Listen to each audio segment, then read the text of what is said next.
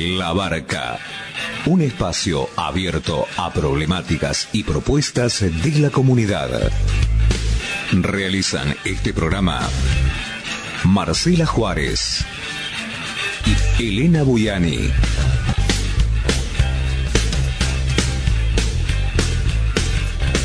Depende de vos a qué puerto querés llegar.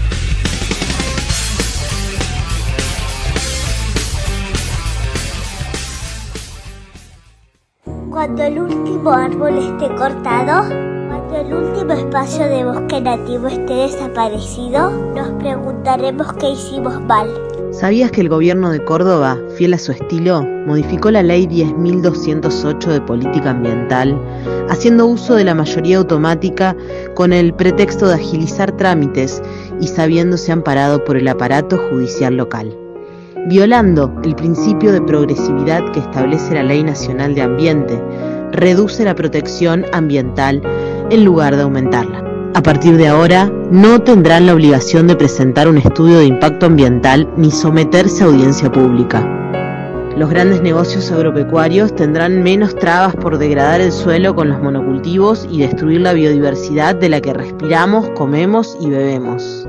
Los loteos inmobiliarios pueden superar el antiguo límite de 3 hectáreas e incluir hasta 24 divisiones internas y sabemos a qué precio se venden. No son viviendas familiares o para cubrir el déficit habitacional. Todos los hilos y plantas de localización no urbana, cualquiera sea su tamaño, plantas como Porta o como Monsanto, podrían ubicarse a su antojo, poniendo en riesgo la vida y la salud de los habitantes cercanos, porque son zonas rurales. No deberán presentar aviso de proyecto y condicionalmente estudio de impacto ambiental. Todo lo que no está como obligatorio en el anexo 1, quedando liberados silos y depósitos fuera de la zona urbana, como así también silos y depósitos con menos de 2.500 toneladas instalaciones de transmisión o repetición de señales, de telefonía y o comunicación en general. Ahora solo están obligados a avisar de la estructura portante, dejando fuera el daño a la salud de las emisiones y permitiendo que las localidades aprueben libremente como si los caños y no las ondas fueran las que provocan cáncer. Los cambios no fueron ni menores ni superficiales van de la mano con la política de gobierno de favorecer a las grandes corporaciones, reducir el contralor por parte del Estado y, de la sociedad y aumentar la degradación del ambiente y la salud. Son groseramente inconstitucionales y se dan en el marco de una justicia local que bendice cuanta decisión adopte el Ejecutivo Provincial. Asambleas de Punilla, Fuente, FUNAM, profesor doctor Raúl Montenegro, abogadas y abogados ambientalistas de la provincia de Córdoba. Mía, les estoy diciendo bienvenidos en la lengua de los mapuche, el mapuzugún. Noja, Elena Buyani Cani. Les digo en quechua cuál es mi nombre, Elena Buyani. Bae Pareco, ¿cómo estás? ¿Cómo andás? Te pregunto en guaraní. Jalaná, te saludo como lo hacen los charrúa entre sí. Y por último, te deseo, como lo hacen los diaguita, buena ventura, diciéndote chey chey.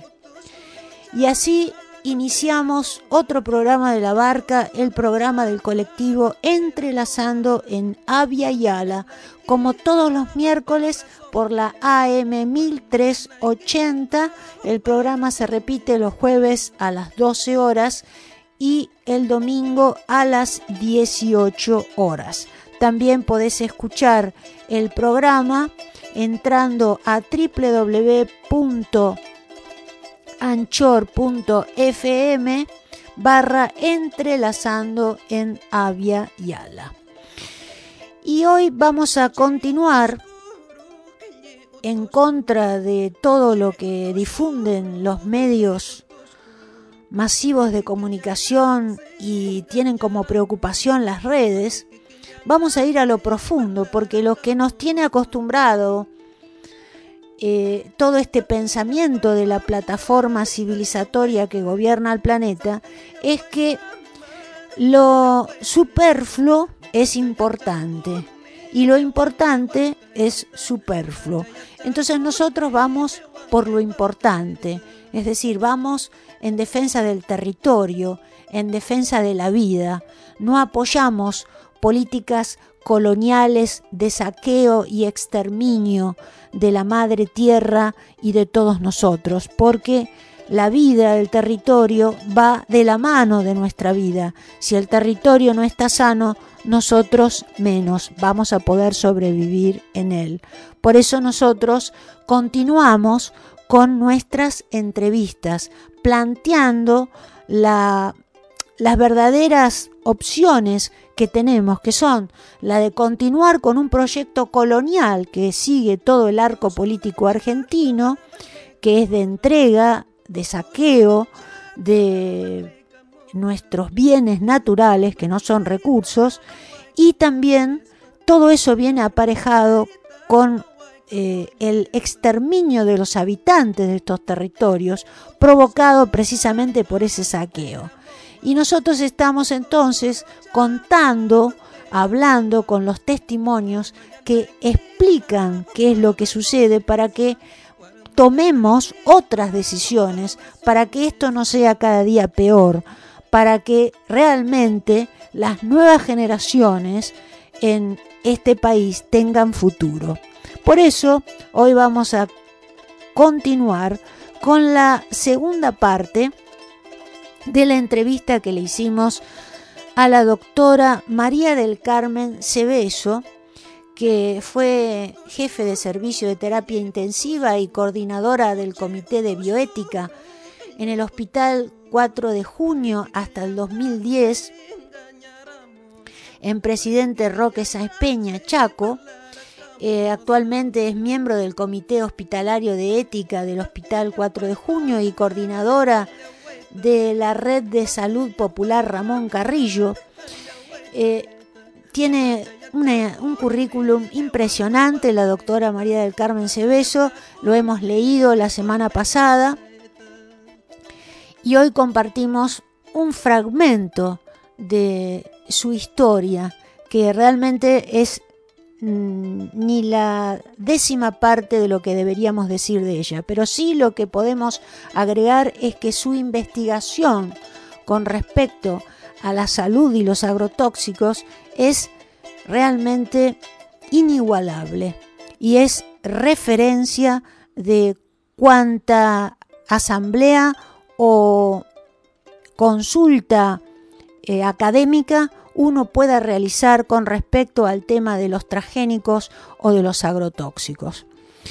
Y vamos a pasar un pequeño resumen de lo charlado en la primera parte de esta entrevista. Te recomendamos directamente que la escuches, porque la verdad que no es lo mismo escuchar un compendio que escuchar todo el razonamiento de la doctora María del Carmen Cebeso, porque esa es nuestra intención. Eh, por eso hicimos una entrevista eh, tan larga, si bien está cortada por eh, límites de duración de nuestro programa, es fundamental que escuchemos el desarrollo del pensamiento de personalidades que nos enseñan a vivir y a respetar los derechos humanos, los derechos de la salud digna, de la ciencia digna.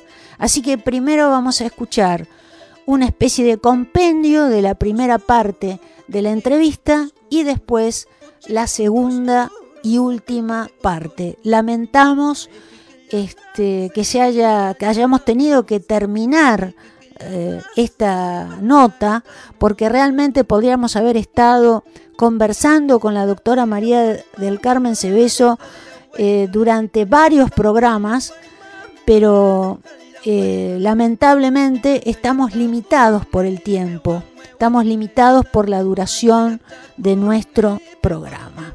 Así que escuchamos ahora esta entrevista que para nosotros es extraordinaria y que está basada en, especial en el libro que la doctora María del Carmen Cebeso escribió, que está titulado Resistiendo al modelo agrobiotecnológico para evitar la complicidad de las víctimas.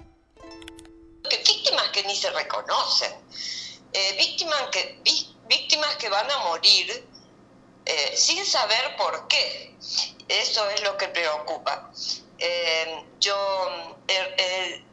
un momentito antes te, comentaba que está, abrí el, el diario Norte recién y aparece la noticia de que se aprobó una ley que eh, le da cobertura 100% a los niños con enfermedades oncológicas en el Chaco.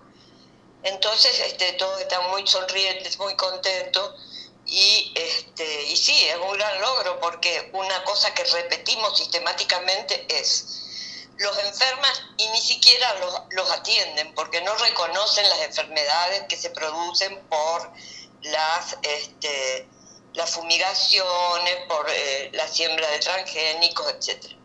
O por la alimentación con transgénicos.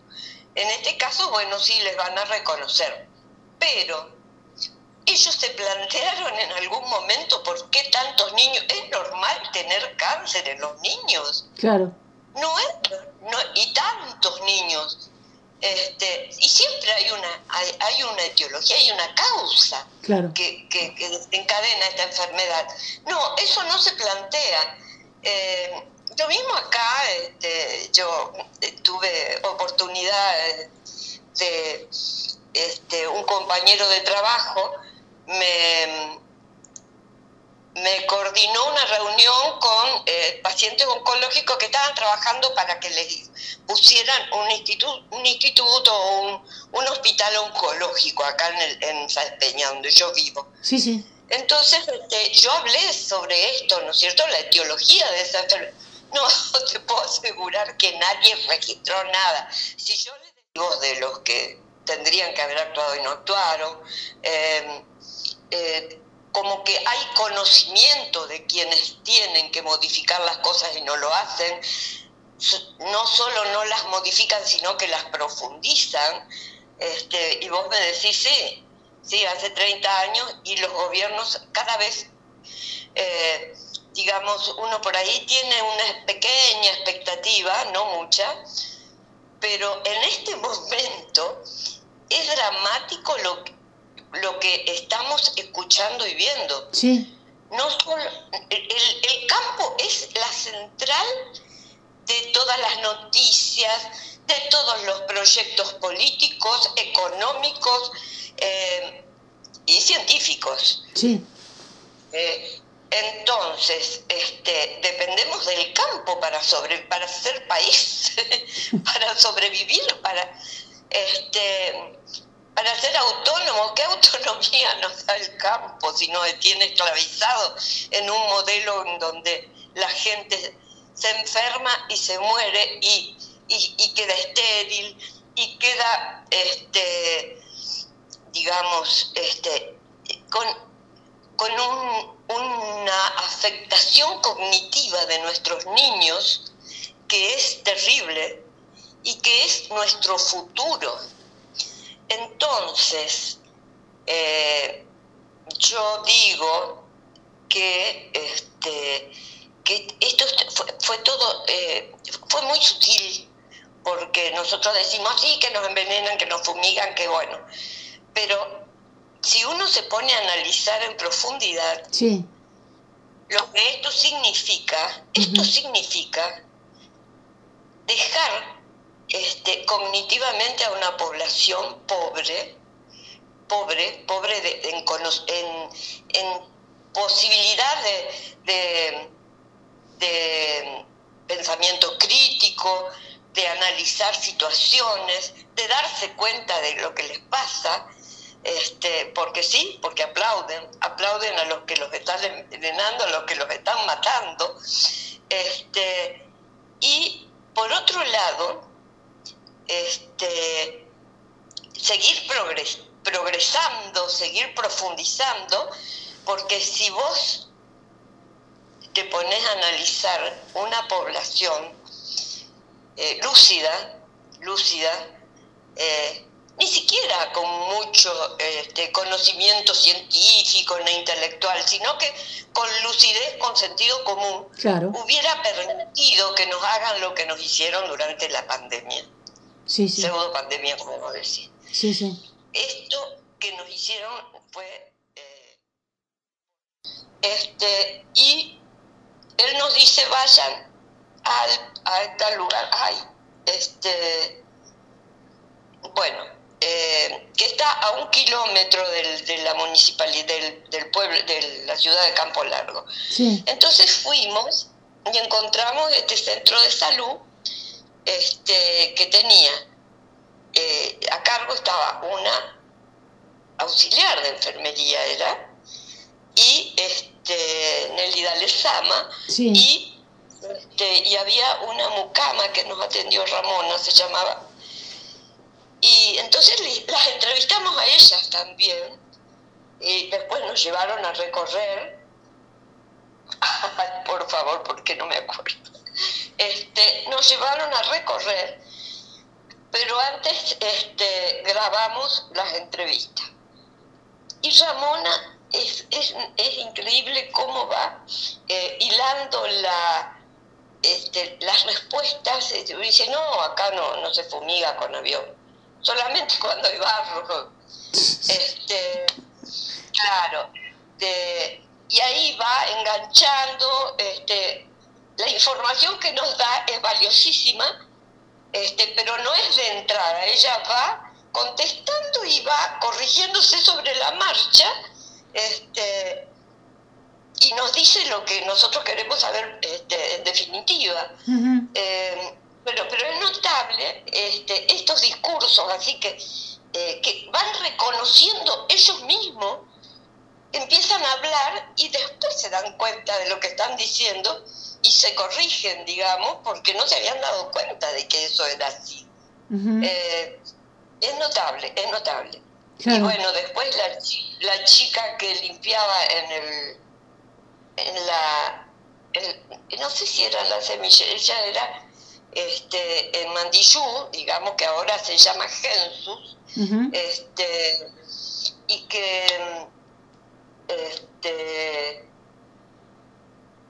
ella eh, cruzaba y bueno, ella nos da la información del polvillo, del deslintado, de la semilla, este, y nos cuenta su historia, y su historia es terrible, qué sé yo, ella tiene un hijo, hace seis años que está que, está, que no está de planta, si se, enferma por el contacto con, con, los productos del lugar donde ella va a realizar la limpieza, pero no le reconocen su, digamos, si se enferma no tiene obra social, no tiene nada. Y entonces a partir de ahí empezamos a conocer qué pasaba en esa semillera, que es la fábrica de semillas del algodón transgénico más grande del país. este, que, era de Monsanto y luego es comprada por Casenave y Asociados. Y bueno, eventualmente los otros días me entero de que se había muerto Casenave. Ah, eh, salen los medios. Este, todavía no, no, no escribí nada sobre eso, pero este, em, se murió, pobre, qué sé yo, tan buena gente, fue creador de esto y de lo otro. Entonces, este, el análisis final es, también se mueren, y se mueren a veces afectados por lo mismo que ellos están este, produciendo. Este, ¿Y de qué le sirvió a Cafenave comprar semejante este, semillera si, igual se va a morir como todo el mundo? ¿Qué les sirve a ellos ser, este, ganar y, y ser defensores de un modelo en donde sus hijos van a morir de cáncer, como tenemos muchos ejemplos acá en el interior, de los que venden los productos, de los que este, eh, tienen las grandes empresas de, y, los, este, ¿cómo se llama? Los pools de siembra, este, y así, ¿no es cierto? Y yo me fui por las ramas, creo que vos me decías de... No, no, no, no, no te fuiste por las ramas, fuiste donde tenías que ir precisamente. fuiste donde tenías que ir. Y, y así es, este, yo eh, después me acordé en un momento, después que escribí el libro, que de un paciente que no, lo, no, sé por qué lo olvidé, eh, que atendí que era el gerente de, la semillera y que tenía una infección en una pierna, creo que era. Este, lo tuve solo un día porque como eh, acá, este, si bien yo eh, te puedo decir que éramos buenos lo que hacíamos, pero bueno, por ahí no teníamos todos los recursos que pueden tener en Buenos Aires, en algunas instituciones, pero eh, inmediatamente los que tenían de lo subían a un avión y se lo llevaban a Buenos Aires. Entonces lo tuve un día, un día en donde ingresó muy grave con un shock séptico, no respondía a ningún antibiótico. Esa infección no respondía a ningún antibiótico. Claro, es así lo que sucede, está descrito. Este, hay trabajos eh, relacionados con esto y este, el, efecto sobre la inmunidad y además este, todo el tratamiento que se realiza a, todos estos productos con, este, con estos agrotóxicos, pero además con antibióticos también, que se utilizan para ello. Bueno, y bueno, eh, en pocas horas hubo que, asistirlo en forma eh, intubarlo, ponerlo en el respirador y este, después vinieron los de y se lo llevaron, casi se murió en el camino este, y se murió allá, por supuesto. Es decir, que eso, ellos también, eh, esta es la complicidad mayor, digamos. La estupidez de esa complicidad, sí. Sí, este, eh, superlativo. Y eso no lo escribí, no lo escribí, me olvidé, porque yo me, te digo, lo que escribí era lo que me acordaban.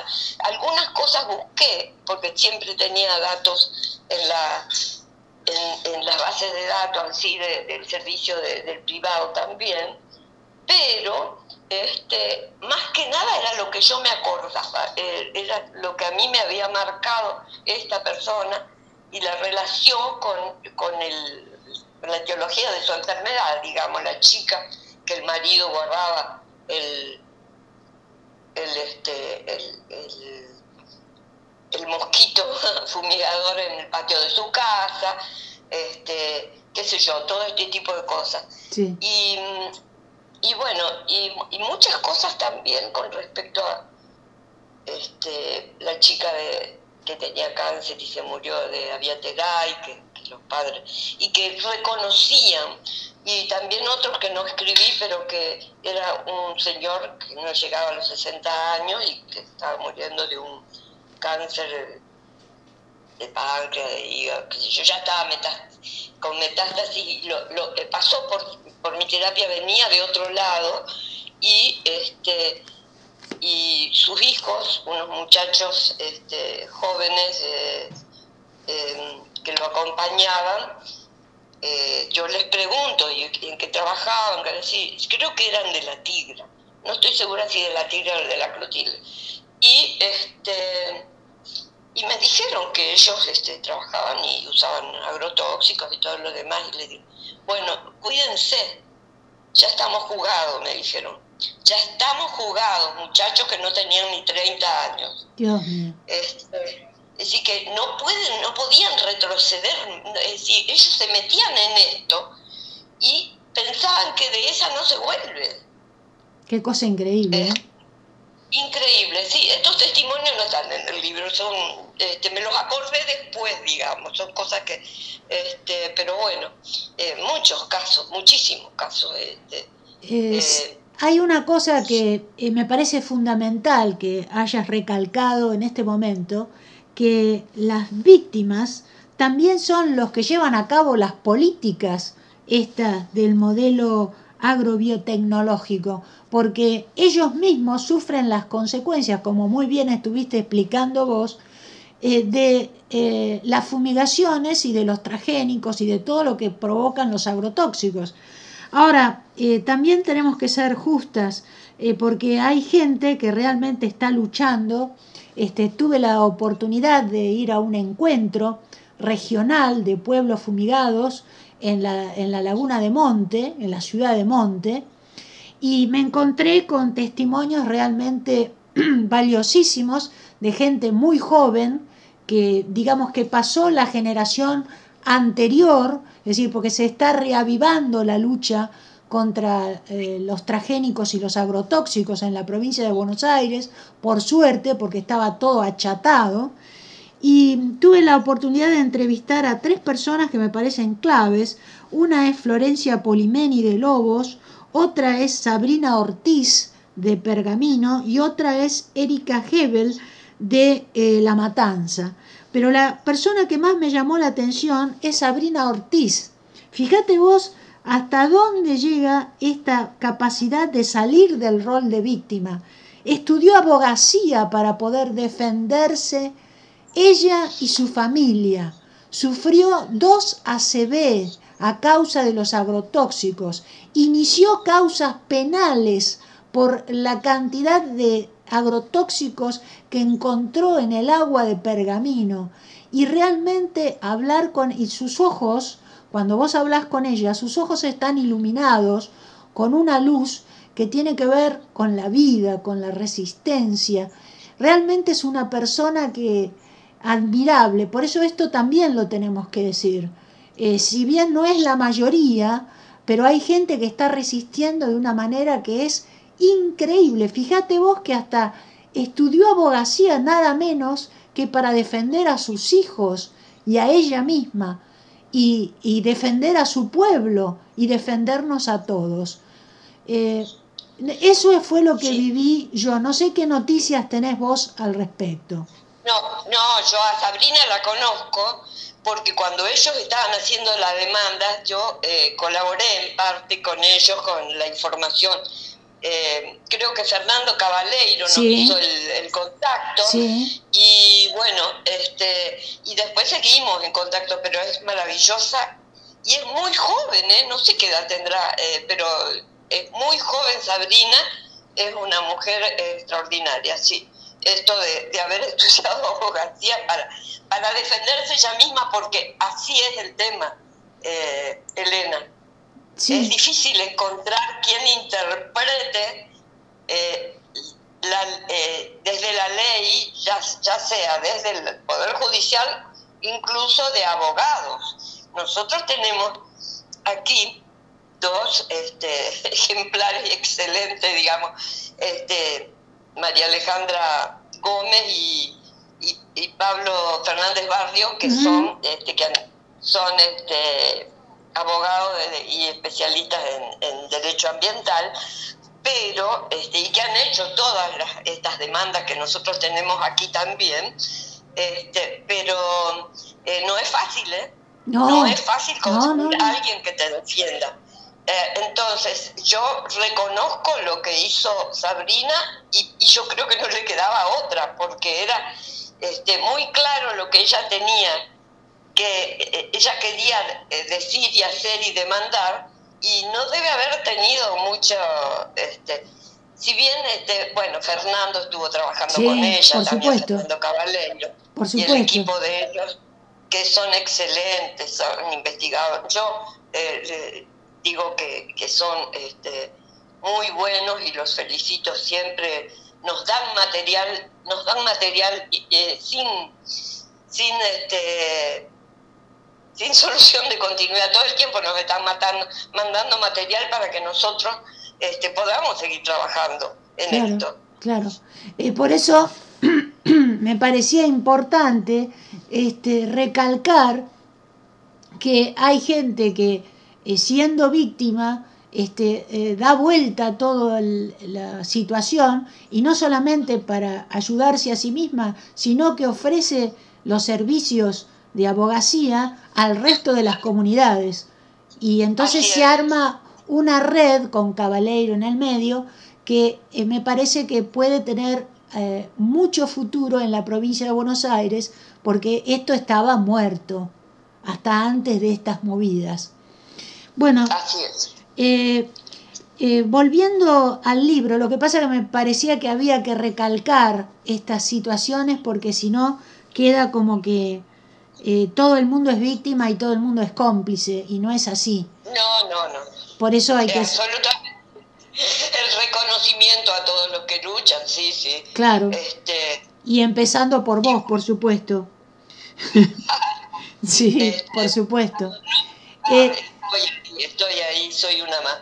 Eh, Elena, no, yo este, quería eh, mencionar así, no sé, eh, eh, creo que para volver a esta actualidad terrible que tenemos, sí, este, algo que no se considera y que es la violencia. ujú, Una vi- sí, eh, se han fabricado psicópatas.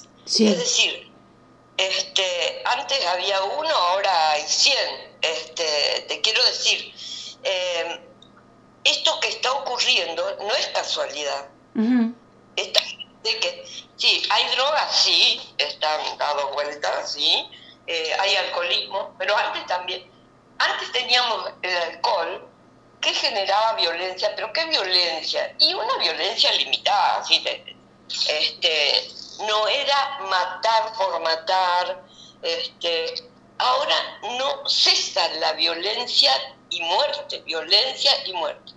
Y si nosotros nos ponemos a analizar el efecto que producen los agrotóxicos, es como decir lo mismo que si yo fumo y estoy expuesta a los agrotóxicos.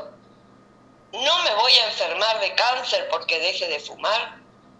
No, este, lo mismo, ahora quizás tengo más posibilidades si fumo y me pongo a los agrotóxicos. Esto es igual.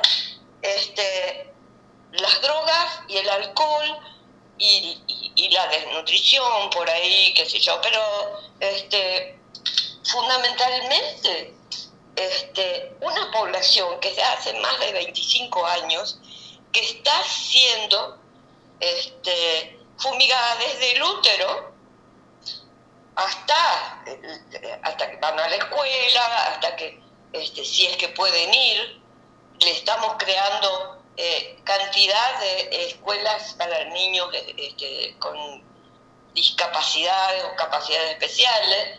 Este, bueno, y en este caso tenemos que analizar qué pasa con el, este, con los agrotóxicos que fundamentalmente el, glifosato en cuanto, pero no el único, la mayoría de los herbicidas tienen los mismos efectos en la flora intestinal, en la biota intestinal de billones, cientos de billones de bacterias que son los que están modulando, están este, sintetizando serotonina, este, digamos, el triptofano precursor de la serotonina, Sí, sí. etc.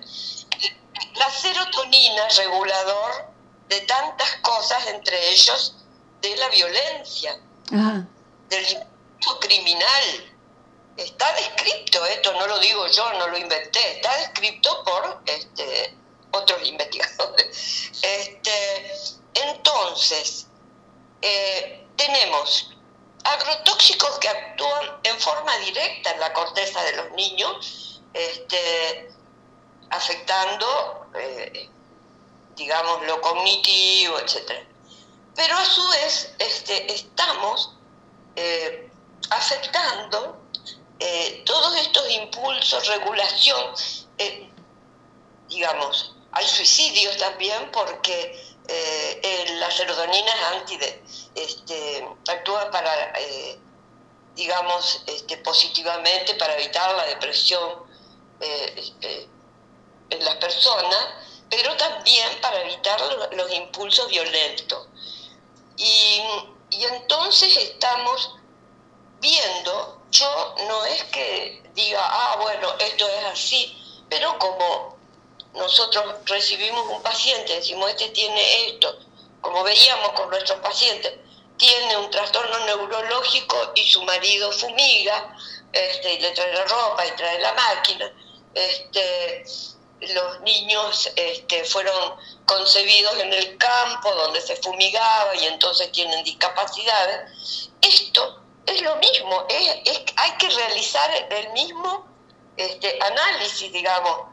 Tenemos tanta violencia este, y tenemos productos en donde más de la mitad de la población millones, de 20 millones de personas, están este, agredidos en su biota intestinal, que es la dueña de su, eh, digamos, es la dueña, la, la, la que origina su regulación inmunológica, pero también su regulación eh, psíquica y neurológica y bueno, este y tenemos una sociedad en donde vos prendés el televisor a la mañana y lo apagás a la noche y ya hubo no sé cuántos homicidios, femicidios, pero además homicidios así tipo, qué sé yo, inexplicables. tirando, y matando, no sé o, o agarro a uno, este, el caso de los jubilados, entro en la casa de un jubilado y lo mato a golpe para robarle, cuando le podría haber robado quizás, eh, si el objetivo era robar, no, el objetivo es matar, eh, digamos, es un impulso, es un impulso que no, no se regula porque hay un efecto, es, esto es, este, es orgánico, es, este, de, es hormonal, es eh, es de síntesis de proteína, es de transmisores químicos. Este, no es que no hacen daño estas, eh, en este aspecto. Sí, también producen cáncer, discapacidad, este, enfermedades en la reproducción, nacimientos prematuros, justamente también acerca de, como lo mismo que la ley para los oncológicos estaban viendo ayer creo, que estaban hablando de una ley para proteger a los niños nacidos prematuramente. Nacimientos prematuros son ocasionados por estos productos. Claro. Entonces, este, sí, desde el embrión, que no, no va a ser prematuro ni siquiera se entera que está embarazada y pierde la embrio, embriosidas, este, em, los abortos y los nacimientos prematuros en todas las etapas este, los afecta. Y bueno, entonces este, estamos haciendo el circo, digamos, o hacemos en las grandes, eh, acá ya hicieron cinco, creo, no sé cuántos escribieron, cuántos habían hecho, eh, encuentros eh, internacionales, congresos internacionales para discapacidad, donde se trata la discapacidad, cómo se lo va a educar a los discapacitados. Los estamos fabricando y hacemos congresos para ver que, cómo seguimos con ellos. Este, es una hipocresía y, este, y, cuando, y cuando surgen así situaciones conflictivas, este, que, se pueden relacionar con, por ejemplo, este, siguiendo con la hipocresía, que es un denominador común. Eh, eh, hace dos años eh, mandan a la Cámara de Diputados del Chaco un proyecto de ley, un proyecto para modificar la ley de biocidas, en donde dicen quitar los fertilizantes al este capítulo de, de, biocida, digamos, al, al, artículo, al primer artículo donde se los nombra a todos, este, sacarlo. ¿Por qué? Porque lo que querían era transportarlos a granel porque les resultaba más barato. Pero a su vez, para poder decir, ah, no, pero estos que están eh, fumigando a, a distancia prohibida, no son biocidas, son fertilizantes. Bueno, este, nosotros nos opusimos, participamos en las reuniones, lo hacíamos vía Zoom porque eh, era la época de la, de, la prohibición de, eventos presenciales y este y entonces por ejemplo eh, yo me acuerdo que me dice Pablo Fernández Barrego, te, vas al hueso, dice. Le digo, ¿y quién mandó este proyecto para modificar? Vino del Ejecutivo, dice la, diputada a cargo de la Comisión de Medio Ambiente, la Telecuber, que, que nos apoya en este trabajo y todo. Bueno, em, dice, bueno, ah, bueno, bueno, dice, ¿y, por qué? ¿Cómo? ¿Cuál es el, argumento? Entonces, te digo, yo estaba hablando a través del teléfono de una compañera de la red porque no me acuerdo ah, que no, bueno, igual ella me ahí me permitió hacer eso. Bueno, vamos, vamos a pedir este, que vengan del Ejecutivo a explicarnos. Entonces, pasó, ya se iba a aprobar ese día, pasó a un cuarto intermedio y a la, al, a la reunión siguiente viene Paula Soneira, que era la secretaria de Medio Ambiente, creo, algo así, que era hermana de la, una, no sé si era ministra o... Bueno, a mí se me cruzan los ministerios de la subsecretaría porque los van cambiando sucesivamente, pero que tenía un cargo superior, digamos que no es nepotismo, porque dice que ella ya trabajaba ahí, no sé, este, pero es hermana de la que era ministra. Sí. Eh, gente que viene de este, del impenetrable, pero que son de familias ojeras. Claro. Los miembros, los, los funcionarios, los funcionarios en el área de este, medio ambiente y que teóricamente tienen que defender el medio ambiente contra lo que ellos mismos son.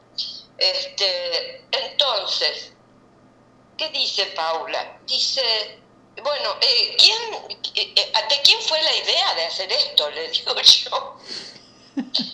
No, esto, las, este, ¿cómo se llama? Este, las, las empresas, las, lo que, lo que nuclean las empresas, ¿cómo es las, este, ay, bueno, este, sí. dice, nos están, eh, lo que es Café, todo eso. Las cámaras, las cámaras empresarias. Las, las, cámaras. Las cámaras nos están pidiendo desde hace muchos años esto.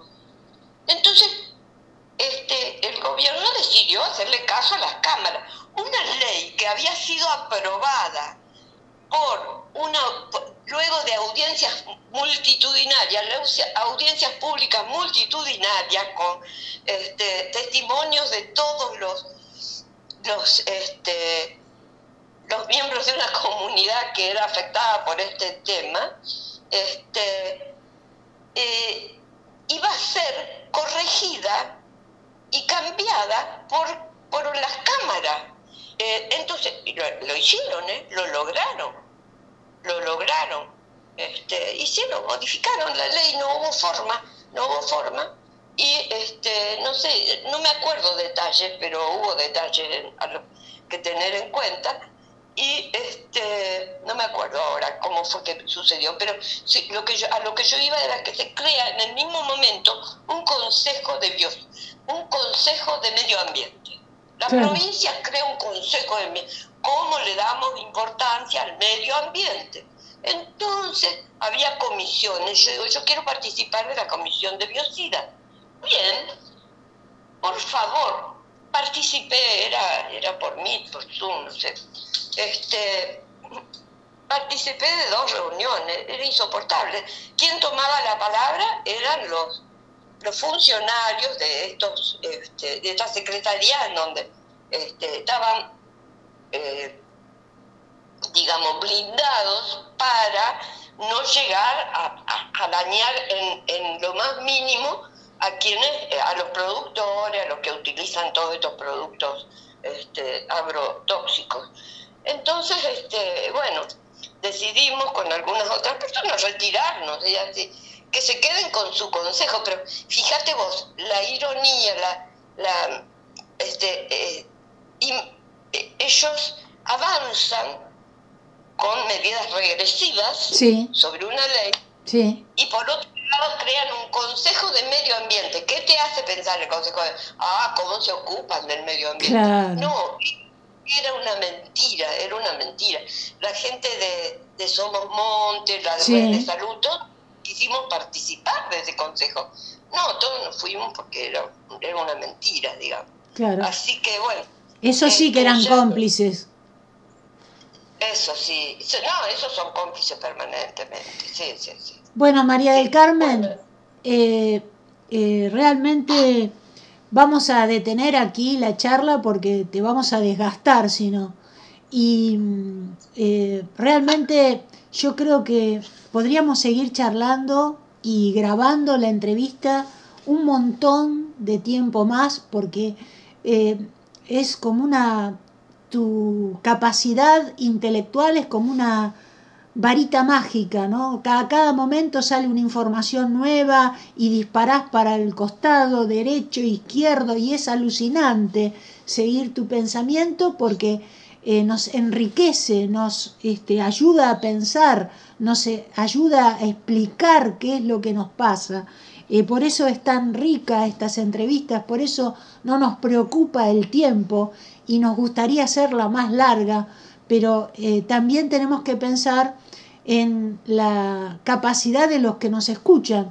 Así que creo que tenemos material como para dos programas y te queremos agradecer profundamente eh, esta amabilidad de charlar a viva voz, eh, con todo el entusiasmo que tenés, eh, que realmente, no sé, nosotros para nosotros sos como una, una bandera que usamos en nuestro programa una bandera de dignidad, de lucha, de responsabilidad, de seriedad científica y de compromiso humano, que eso es fundamental.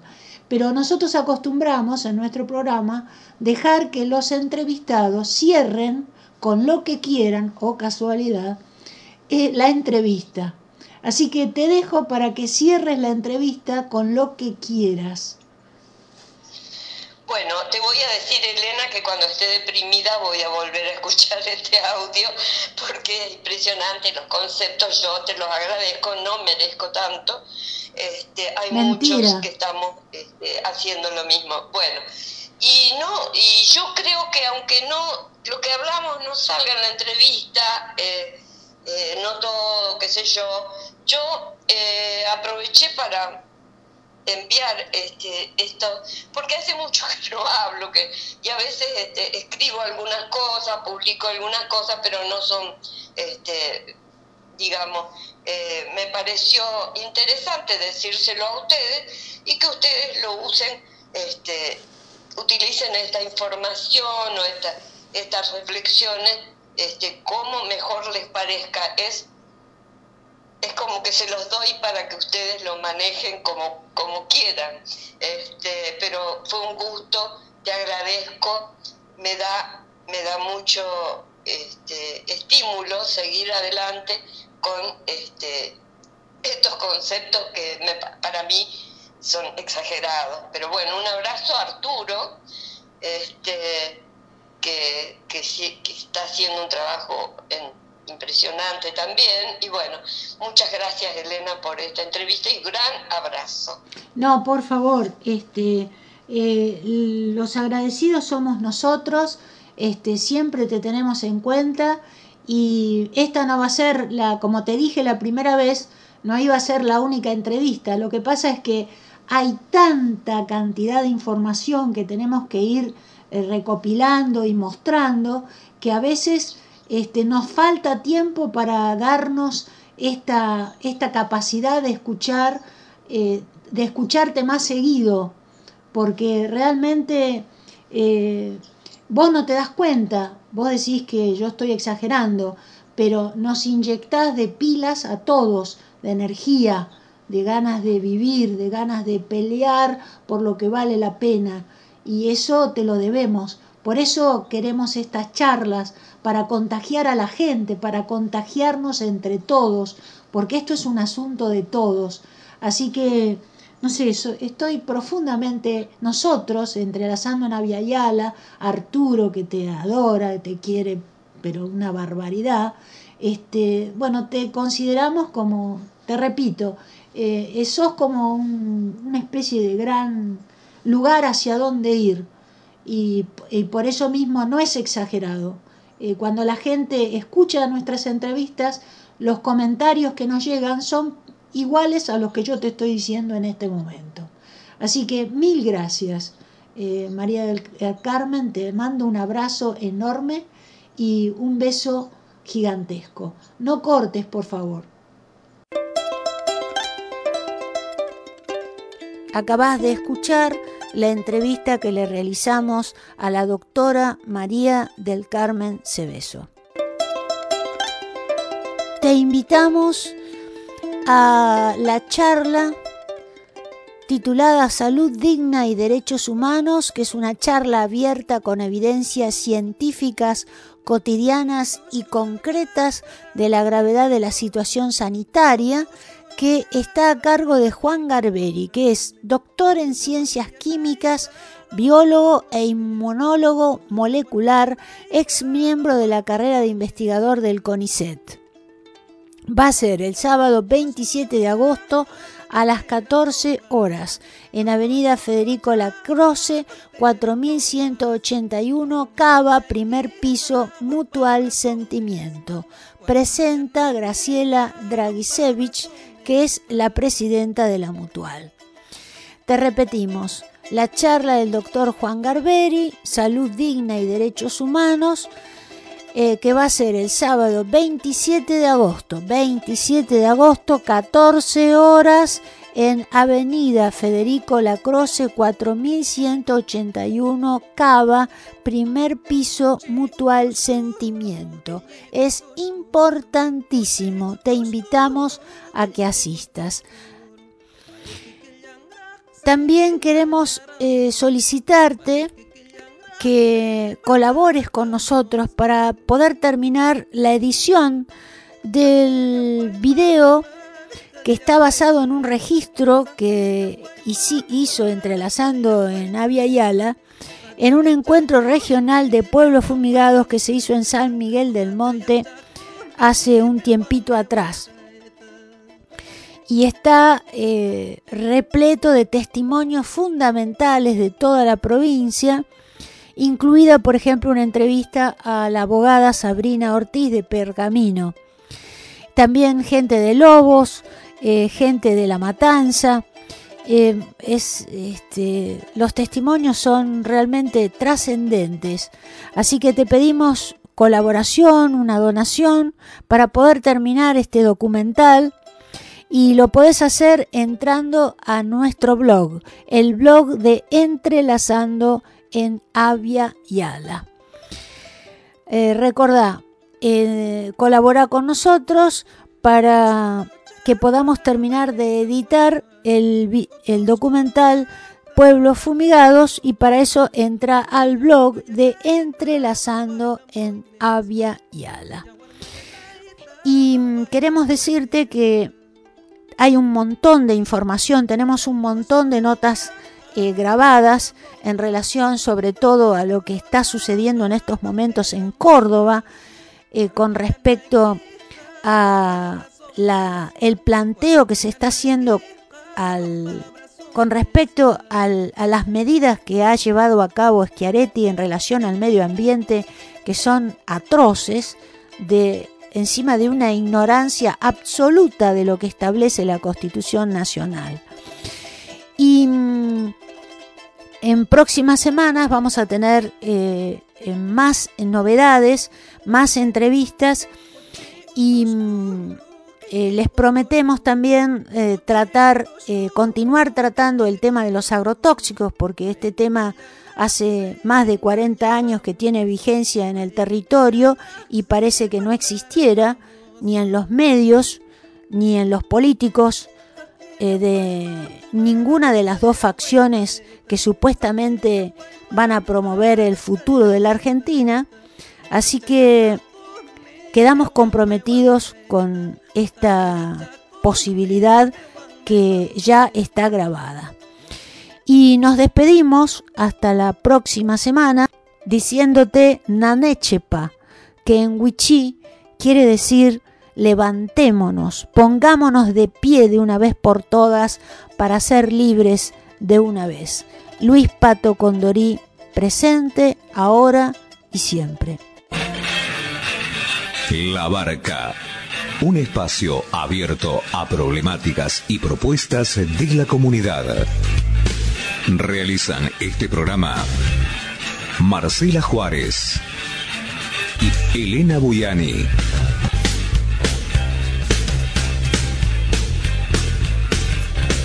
Depende de vos a qué puerto querés llegar.